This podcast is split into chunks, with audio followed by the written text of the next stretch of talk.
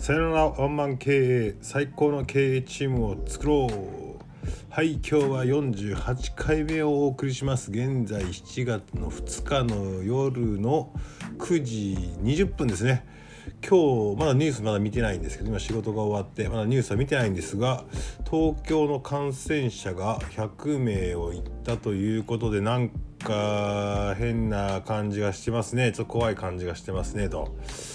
いやーこれどうなるんだろうなという中で今日は実は外に出てですねえー、っとウェブ関係のね友達と会ってね情報交換して喋ってたんですけども最近どうですかという話してたらねめちゃめちゃ面白い話があったからまあまあそれを狙いで今日はちょっとお送りしようかなというふうに思っています。はい48回目のタイトルはですね「すべての会社が SNS に期待しすぎな件全ての会社が SNS に期待しすぎな件ということで、えー、お送りします。どういうことかというとですね最近ですねクライアントさん、えー、まあその人もいいわけですねめちゃめちゃこう、えーと、無策策がないのに SNS を使って何とかできないですかねとかできるわけねえだろみたいな相談とかなんかこう何も分かって SNS を分かってないおっさんが SNS でバズらせてとかインフルエンサーを使ってとかもう何も分かってないのになんかそれのこと SNS SNS をこう要求してくると。まあその人たちはその人たちはウェブのウェブ関係だからね。ウェブのマーケティング関係で SNS 使って何か面白いこととかまあ、大手からもあるみたいなんですよね。あと SNS でバズらせてとか、まあ、簡単に言うなボケっていうような話とかがあるという話で、まあ、分かる分かるなってあるあるだねっていうふうな話をしてたんですね。なのでね本当にね僕も本当に現場で分かるから期待しすぎなんですよね SNS にと。いやもちろんね今はね SNS はめちゃめちゃ重要ですよ。特に B2C に関して言ったら活用してない会社今後活用が遅れた会社っていうのは多分死んでいくというぐらい本当に SNS とか Web 活用っていうのはすごく大事、まあ、その中で SNS ね。今ねインスタグラムとかね Facebook とか、えー、いうのすごい重要ですよ。でもその活用するから活用したからといって売れるわけじゃないですよ。活用するってあくまで手段なので。でその手段を講じたらうまくいくかって言ったら一部なので。だからマーケティングとか物を売るための一部の手段ではあるけれども全て万能なわけねえだろっていう風な形なんですよね。いやでもねそこで履き違えてる人がいますと。いやね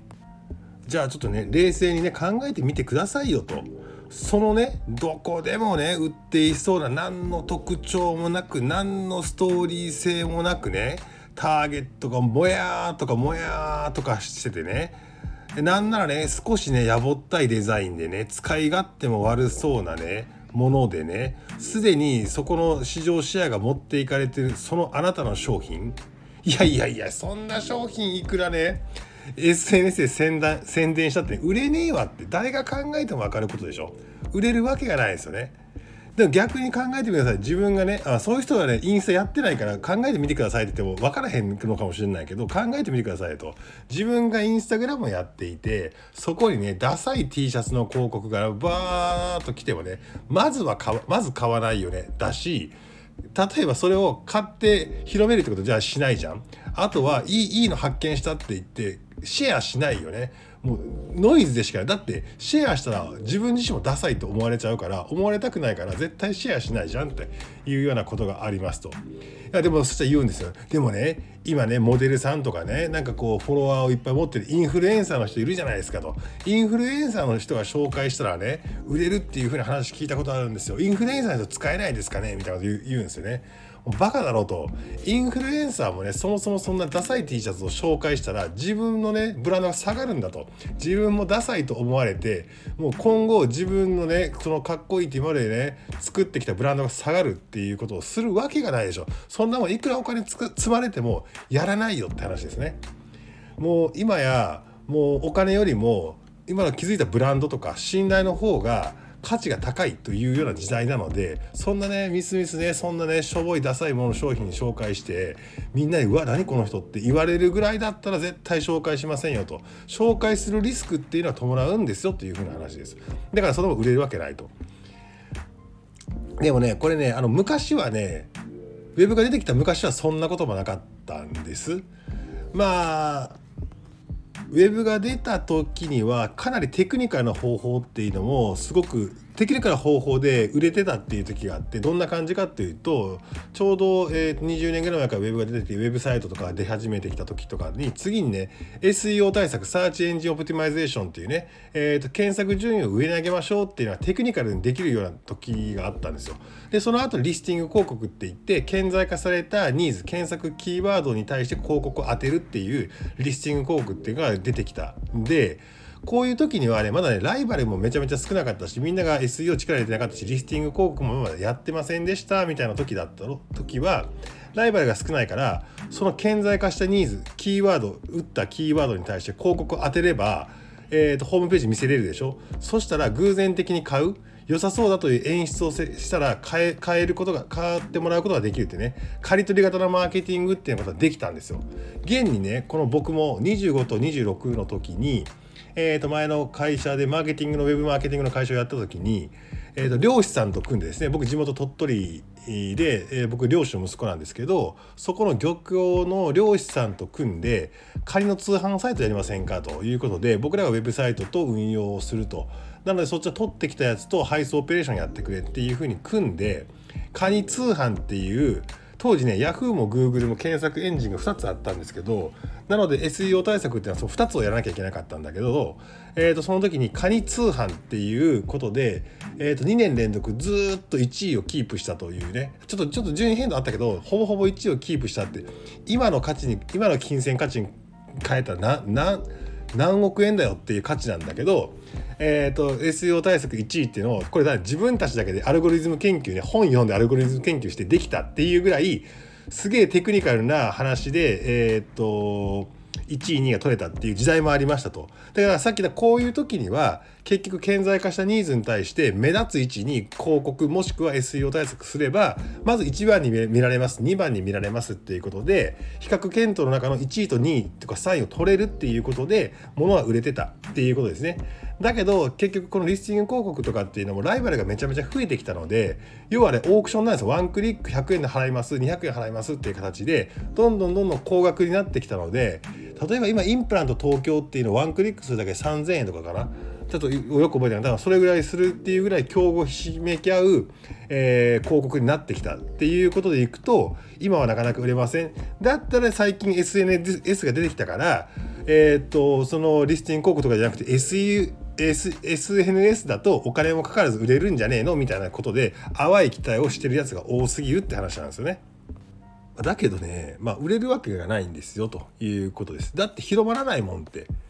あの変なものはね広まらないよと。えー、これがねましてコンプレックス解消商品とかだったらまだあるよねまだ売れる可能性があるけれども、えー、まあそういったコンプレックス解消商品っていうのはいっぱい出てるし、えー、とそこの特徴も多分出せないからまあこれ難しいですねと。でねこの話をすると思い出すのがねちょうどね15年ぐらい前にサイバーエージェントの藤田社長がえーと、ブログで言っててなるほどなと思って今でも覚えてるんだけど何って言ったかっていうとこのインターネットが登場してインターネットがどんどんどんどん発展すればするだけ情報が行き渡る。情報が嘘が書けない。情報が渡るので嘘が書けないようになると。で今だと,、えーと、今までだと,、えーと、騙された騙して買うってことができたんだけども口コミサイトができるとかね。えー、っというような形で本当のもの本物しか売れないようなものな、えー、ことになるよと。なので商売が実はテクニカルな話から本質的な本当にいいもの本当に欲しいものっていうものしか売れないプラットフォームになっていくんだこのインターネットはっていうのをね言ってたんですよ。本当にね15年前にいてこれ素晴らしいなと思ってずっと頭にあったんですけど今まさにそういう感じですよねと。でまあそしてまあ今ですね今現在もう物は行き渡っていて別にそんな欲しいものはないっていう世の中そして給料も上がってな上がってないにこの貧乏国家日本でね買えないんですよいろんなものってそれ、まあ、そもそもいらないのよっていう状態の時にいくら力技で売ろうとしても無理ですよっていうことにも気づかなきゃいけないですね。なのでやらなきゃいけないのは圧倒的に尖ったターゲット設定、まあ、ペルソナ設定とか言いますけど設定とその人たちがのニーズとか、えー、と不便に感じていることをいかにクリアしてあげるかっていうすっげえニッチなところとそこの、えー、とストーリー設計ですね。で自分たちにしかできないとか真似できないコンセプトとか強みっていうのを作るべ作らないと絶対売れないしえーと、それを分かる人だけに届けるっていうようなね、えー、ことででその人たちに届くような、えー、圧倒的に他とは違うクリエイティブなアウトプットみたいなやつもすごく大事なわけですよ。これが整わないと SNS で勝負できる土台に上がってないよって話なんです。ここが全部ブレてるのは SNS で上げたって SNS の特徴はみんながいいなと思ったものをシェアし合う文化ですよね。いいなと思ってもらえるとシェアされないんだっていう。これが本質なんですよ。だからいいなと思うものを作らなきゃいけない。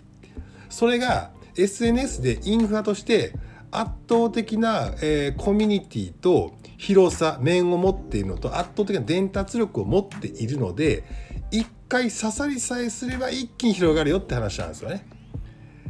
なので、えー、今までみたいにポンポンポンポン商品を無作為に作るわけじゃなくて圧倒的に絞って絞ってコンセプトを決めてこのコミュニティにこういう切り口で投下したら絶対みんながシェアしたくなるっていうものを作らなきゃいけませんと。いうことです。でその時にやっぱり大事なのはどこでも買えるとか、えー、いっぱい売ってとかじゃなくても希少性とかっていう風な話になってくるよと。だから今後は、えー、と以前も言ったかもしれないけど圧倒的な商品コンセプトを持たなきゃいけないのとその売り方にもこだわってブランド力っていうのを担保しなきゃいけないイメージ戦略もそうだけど売り方、えー、と量の、えー、と調整も含めてのブランド力っていうのを、えー、とつくつけていかなきゃいけないよというようなことでございますね。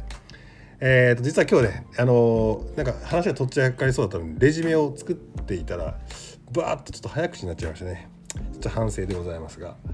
えっ、とコメントいいねシェアよろしくお願いいたします。